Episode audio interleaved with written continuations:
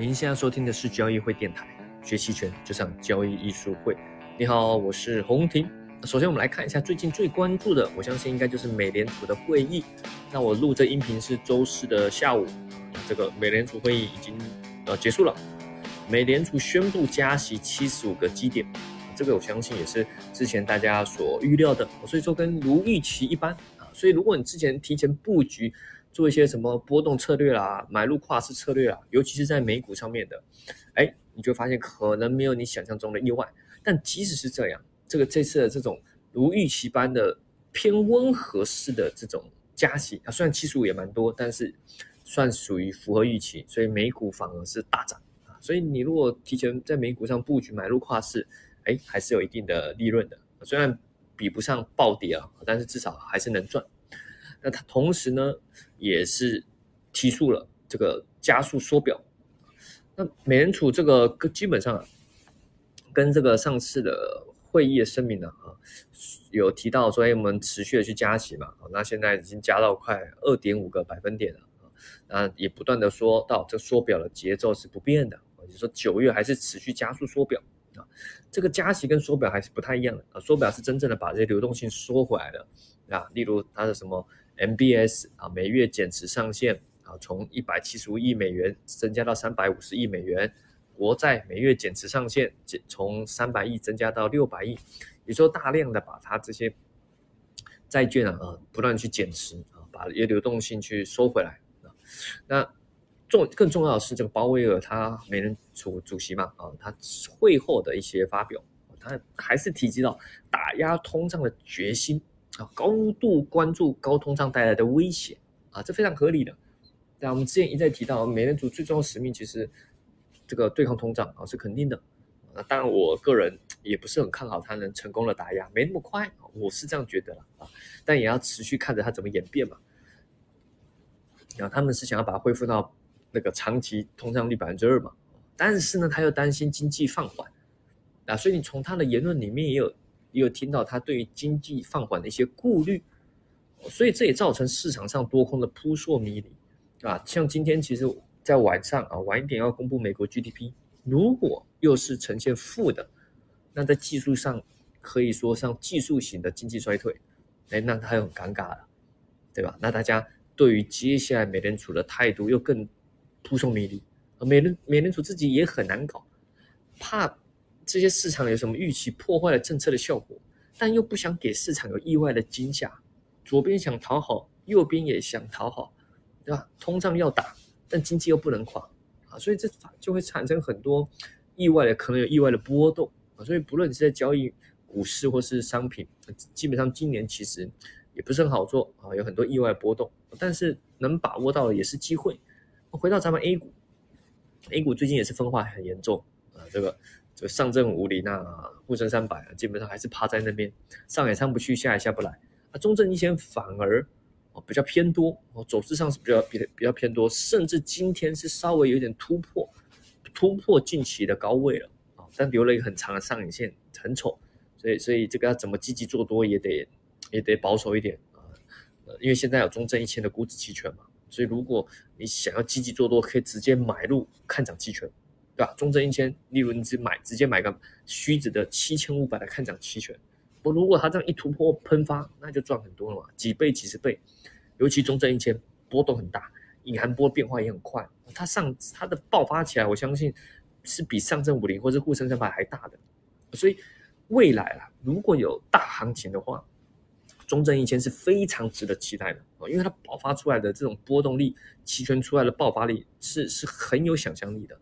所以我以往啊，可以看到沪深三百几十倍的吧，我那那甚至一百倍很少，偶尔。但中证一千真的爆发起来，或许几百倍的行情是很有可能的，但也要有行情配合啊，不能去乱买，对吧？像这种高位的突破是有机会，但是留了一个长上影，我们就认为上方的这个多头信心还是非常不够，加上五零和三百的拖累，所以在这时候我们还是没有去买入期权。你如果要做多，得用其他方式。比较保守的去操作会比较稳健啊，不然你买入期权进去，它那边来回震荡啊，你又很容易就默默的亏掉嘛。而在商品上面又不太一样了啊，商品之前是凶猛的跌势，最近开始横盘，然后开始进入反弹的阶段。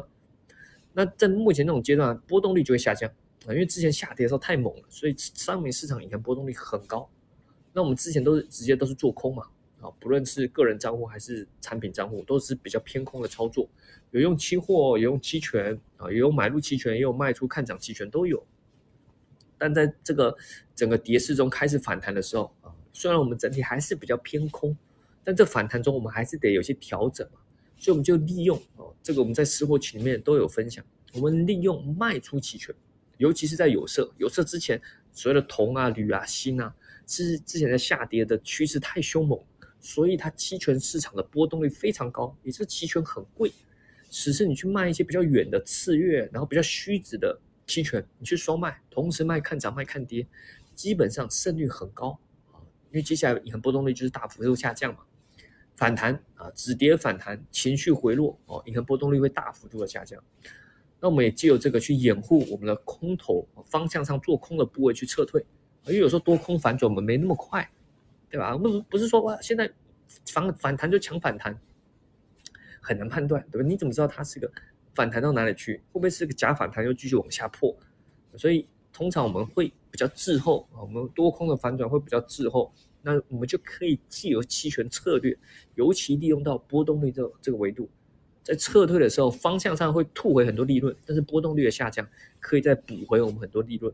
好，这就是用期权的一些策略，可以跟你纯方向上的策略可以去做一些搭配。当然，商品本身现在也是很难搞啊。之前有通胀的压力嘛？那但是现在通胀压压力还没说真正的解决，又有供应链的问题，对吧？之前又有各种贸易限制，所以今年呢，整体商品波动是很大的。很多做基本面分析的也被搞得焦头烂额，啊，位置变数太多了，不断打脸啊。很多搞基本面的，这这这亏得很惨。也不是说很多啦，部分啊，也有人做得好的啊，但是就会发现，哎呀，跟想象中不太一样。这中间还有资金的劳动啊。这就做商品不容易啊，那你利用一些期权策略，就可以增加一些额外的胜率。像我们刚刚提到的做空波动率，就是利用期权卖方，借由波动率的下降、权利金的下跌，去掩护我们的一些其他部位。那当然做期权卖方，一般人会觉得比较危险，对吧？尤其是商品期权，只做过 ETF 期权的人，进到商品里面会不太适应，因为商品的确波动比较大，但波动大。也代表它有机会嘛？不论是买方和卖方，不然你看五零和三百，尤其上证五零 ETF 期权，现在这个对吧？这个这个要上不上，要下不下，那摊在那里，你们这个这个波动起来也没多大。那又有很多厉害的卖方，所以其实，在 ETF 期权里面啊，目前 不是很好做，买方卖方来说都不是很好做，升多周少，然后行情机会也没有很多。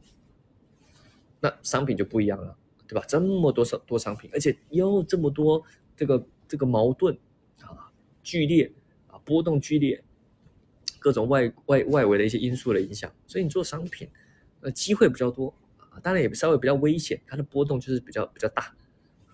那你如果想要做好期权卖方，首先你在做的时候得先想好，你这次的布局是在赚什么钱啊？哪一方面对你是有利的？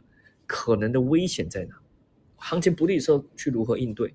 尤其是卖方一定要想，买方还算了，买方你真的就就就看错了，你可以耍赖的，呃，不理他，反正亏损有限嘛。但卖方不行，对吧？当然你也不用过度恐惧什么黑天鹅啊，有些人不敢做卖方，就想到哎呀，啊都有黑天鹅啊，黑天鹅就爆仓了，对吧？对，的确，我们很多未知嘛，黑天鹅总会发生，出来混总是会遇到。但重点是你有没有决断力去做损失的控制？平常你做卖方能赚钱，遇到所谓的黑天鹅，你有没有决断力去做损失的控制？很多人是平常就赚钱赚的太舒服，那遇到黑天鹅就犹豫了，他说：“哎呀，因为以前可能都扛过去嘛，对吧？可能都扛过去啊。例例如啊，随便举例，例如最近你你在股票上面 ETF 你都是卖看涨期权，卖认购，一个反弹就卖认购，那他趴在那里啊。”就中证一千啊，你用一样的思维去卖认购卖看涨，然后今天突破了，对吧？你就硬扛，哎，结果尾盘这个回落拉出个长上影线，你又扛过了，对吧？以为你每次都可以扛过，而结果搞不好过了没多久，下礼拜啊，或者什么时候过过几天，它就突然走出一波突然凶猛的多头，巨亏，你还想要继续扛，结果再来一根阳线就被打爆了，对吧？就平常如果舒服久了，会造成这个卖方的一些风控会麻痹掉啊，这是不行的啊，所以要有决断力，该做损失控制，该止损、该对冲就得做啊，就得做。这次少赚了或是亏掉了，那就算了。至少要保护你生存下来。当然，还有如果遇过大波动之后，接下来从波动率高回到低的时候，要勇敢，要在这种有利的情况下要勇敢进场。尤其从高波动率降回落到低波动率，这是对卖方最有利的时刻。你要勇敢的去进场啊，但不是无脑的勇敢。你可以卖的比较虚值嘛，比较远月嘛，这安全又高，胜率也大。那这种去做卖方，我觉得是是比较稳的。我这边举个例吧，啊，我们就举原油期权。啊，其实原油啊是所有里面品种啊波动算是很大的，而且它未知数太多了，会有国际各种地缘政治的影响，对吧？这个这个，然后美联储一些政策，呃，经济的一些衰退什么的，这些都会影响到原油。还有中东各国的冲突，还有各种什么要不要产油，要不要这个这个增产减产，这些都会影响到原油。所以它原油本身呢未知数太多了。波动也很大，做这商品啊得小心啊得小心。那原油期货我个人是不太不太敢参参与啊，那方向带太明显，有点危险。就主要做的是原油期权国内也是有原油期权的，国内有上海能源交易中心嘛，有原油期权的，流动性也还行啊。那我来说一下最近这个情况啊，目前啊，原油也处在一个比较尴尬的地方。就前期啊，它不断的回调，对吧？往下啊，不断的往下，慢慢的试探。但你要说它真的崩盘了吗？啊，不像铜，对吧？铜这整个就崩掉嘛，它的宏观因素影响很明明显，整个就大幅的回落。可是原油，可是原油虽然在前面商品的空市中，美元指数涨得很猛的时候，它也是在回落。可是它到了一个区间，然后整个大头部的一个区间底部的时候，抵抗很强。啊，有个大底部抵抗非常强，就很难跌下去啊。每次要突破这个区间又被拉起来，那往上呢也反弹不到哪里去，又被压制，整体看起来很像个收敛三角形。你说要它跌呢，似乎好像不断有多头在抵抗啊。那你要它涨呢，哎，不断的被压制啊，一直持续到现在，整体说可以说是弱势，这个弱势震荡啊。但它多头反弹起来也很大，有时候上下震荡来回三个点、四个点。也是常常都有的，所以你做方向，如果纯粹用期货去做，也很难做。不论你做多或做空，除非你短线很厉害，不然有可能是来回止损。面对的情况，我在原油上面的期权上的布局，我就是选择这这这陆陆续续这一周，陆陆续续布局的是比率认沽价差。什么是比率认沽价差？也就是你买认沽加卖认沽，或者或者说买看跌加卖看跌。但是卖的比买的多，啊，这个是怎么去组成？例如，我随便举例啊，例如现在国内原油期权，啊，国内原油像我今天看的这个价格在六百九，原油期货九月在六百九十这个价格，例如你去买个六百五十的看跌期权，再搭配卖啊六百五十的买入看跌期权一张，你再去卖两张六百三十的看跌期权，一比二啊，这就是比较标准的比率认购比率认沽价差。那它有什么好处？首先，第一个，你去看它的盈亏图，它的盈亏图，你会发现，行情横盘或是暴涨或是上涨什么的都都不怕，它能赚一些权利金。那行情下跌呢？只要跌得够慢，也能赚钱。唯一害怕是暴跌。那我为什么做这个策略呢？首先，我整体部位商品部位上是比较偏空的啊，虽然最近已经开始调整了，尽量的降低啊，但是整体还是偏空的。所以下跌是不太害怕，害怕是大幅度的反弹。所以我在原油这方面我不能增加太多做空部位啊，所以我用了比例认沽价差，继续继续上涨也不怕，我还能赚权利金去弥补我其他空头部位的亏损，对吧？它本身布局的当下就是不怕上涨，还能赚时间价值，因为买一卖二嘛，我卖的期权比较多，所以我主要会赚时间价值。那如果它还是继续下跌呢？对吧？前面遇到这么多抵抗，而且我喜欢的布局是它在在往上涨的时候去反向去布局这个比例认沽价差，让我有更高更宽的这个安全距离。所以它下跌我也不害怕。那你下跌慢慢跌，还有可能跌到我最大的盈利盈利的点位。哪里是最大盈利点位？我买一百，我买六百五十的看跌期权一张，卖两张六百三十的看跌期权。所以我最大盈利点在哪？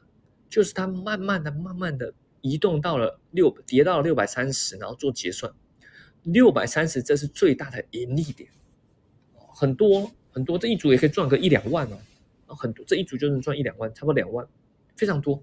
但是你不可能这么刚好的跌到这个地方，对除非你抓得很准，但正常来说是不太可能。但不管不管怎么样，是不太害怕下跌的，你慢慢跌也能赚钱。唯一害怕是突然的，突然不不知道为什么就跌破区间啊，然后暴跌。那这是比较危险啊，咱也不怕，我其他部位是偏空嘛，这地方我可以做调整嘛，对吧？当我发现它有跌破区间底部的这个迹象的时候，哎，我的原本比例认沽价差，我可以把一个卖腿，可能是止盈或是止损掉，然后就单纯的流程变成熊市价差嘛，那就是偏空的一种操作了嘛，整体部位下方风险也完全就没有了嘛，啊，所以可以做调整的啊，那。不管怎么样，主要去想好这次是能赚什么钱，以及在面对几种行情的情况下，你可以去怎么应对。那我刚刚最糟的情况就是遇到突然快速的暴跌嘛。那我想好，即使真的遇到不知道为什么突然原油暴跌，例如啊，假设 GDP 这个今天晚上美国 GDP 数字很差，哇，大家认同哇经济要衰退了，哇，这个这个空头再度发力，原油崩盘暴跌，我也不怕，对吧？为什么？首先我刚刚说过，其他部位是偏空嘛，对吧？那只有原油可能下跌会损伤，但是我的比例认沽价差离得很远嘛，这可能也没有什么损伤，而且我还可以来得及做调整嘛。如果它确认确定真的跌破区间底部，确认开启空市的时候，我稍微调整一下，我就是熊市价差，我就做空了，对吧？也没什么亏，可能会之前会稍微浮亏一点，但还好，对吧？就是说最差的情况下，对你来说。对我来说也没有太大的损伤，那就没什么好害怕了，啊，就做的比较稳，当然比不上你纯粹去做空赚的多啊。例如你直接去买个认沽期权，买个看跌期权，暴跌你赚很多；或者是你买一个看涨期权，原油今天突然跳空暴涨，你肯定赚很多，但你承担的未知会很多，对吧？例如你买入看涨期权，你就是希望它要快速的暴涨。这横盘小涨小跌大跌都对你不利，你也不太好调整，所以你的容错率很低。不要以为说啊，期权买方亏损有限很厉害，其实它容错率很低的。你像我刚刚用这个稍微复杂一点比例比例认沽价差，对吧？哎，看似好像有点复杂，可是你去看它的容错率很高，虽然赚的钱没有很多，除非完美的落到我要的这个最大盈利点，那那获利还不错。不然在其他的情况下，它获利并没有很多，但是它容错率很高啊，比较稳嘛，对吧？也能赚，你换算一下年化的报酬，有可能有二三十、二三十个点，挺好的，对吧？所以如果你要做商品期权的，我建议用这些策略会比较稳当啊，比较稳当。然后关键的时候有趋势出来之后，你再去参与期权买方。那当然，这个方式也可以用在股票啊、ETF 期权啊、估值期权也都可以。那期权知识通用的。好了，那当然想学习更多期权知识技巧，欢迎利用交易艺术会的 B 站或交易艺术会的视频号呃、公众号都是可以的。但我们最近有推出了呃我和 Jack 老师一起上的商品的新兵啊，商品期权新兵护航班啊，主要是要针对一些新朋友啊，没有做过商品，只做过股票，但想要参与商品期货市场，那我们就带你。新兵护航嘛，带你去理解这市场。我会告诉你这商品期货各个品种有什么差异啊？那基本面和技术面上怎么去做搭配啊？而且更重要的是，我们主要会去用的是商品期权啊，怎么利用商品期权买卖方的特性？我就教你直接期权买方，我们就做两，就有课程有个课程叫商品期权买方双刀流，这是其中一个部分，就教你只做这两种行情，不要搞太复杂。然后卖方也有双刀流，就叫你只做这两种行情的卖方。那更重要的是，如果你做卖方，怎么去控制风险？那 Jack 老师还有他的一些多空技巧，怎么去去分别商品期货与金融期货的根本性差异？怎么从行情结构去判断这个品种可以操作，对吧？因为商品期货很多品种嘛，这么多，还有如果在强烈趋势的时候，我们怎么从技术面上判断，以及该这个勇敢的进场，还有你的一些资金的管理，还有期货跟期权的选择，因为有不是说我们学商品期权就一定要用期权嘛，有时候我们就是要用商品期货啊，有时候期货反而优势比较大，商品期权不一定有优势。有时候是期货加期权，例如背对策略，对吧？那你得懂得这个行情的结构去搭配什么策略，当然你还得懂这个策略它的特性。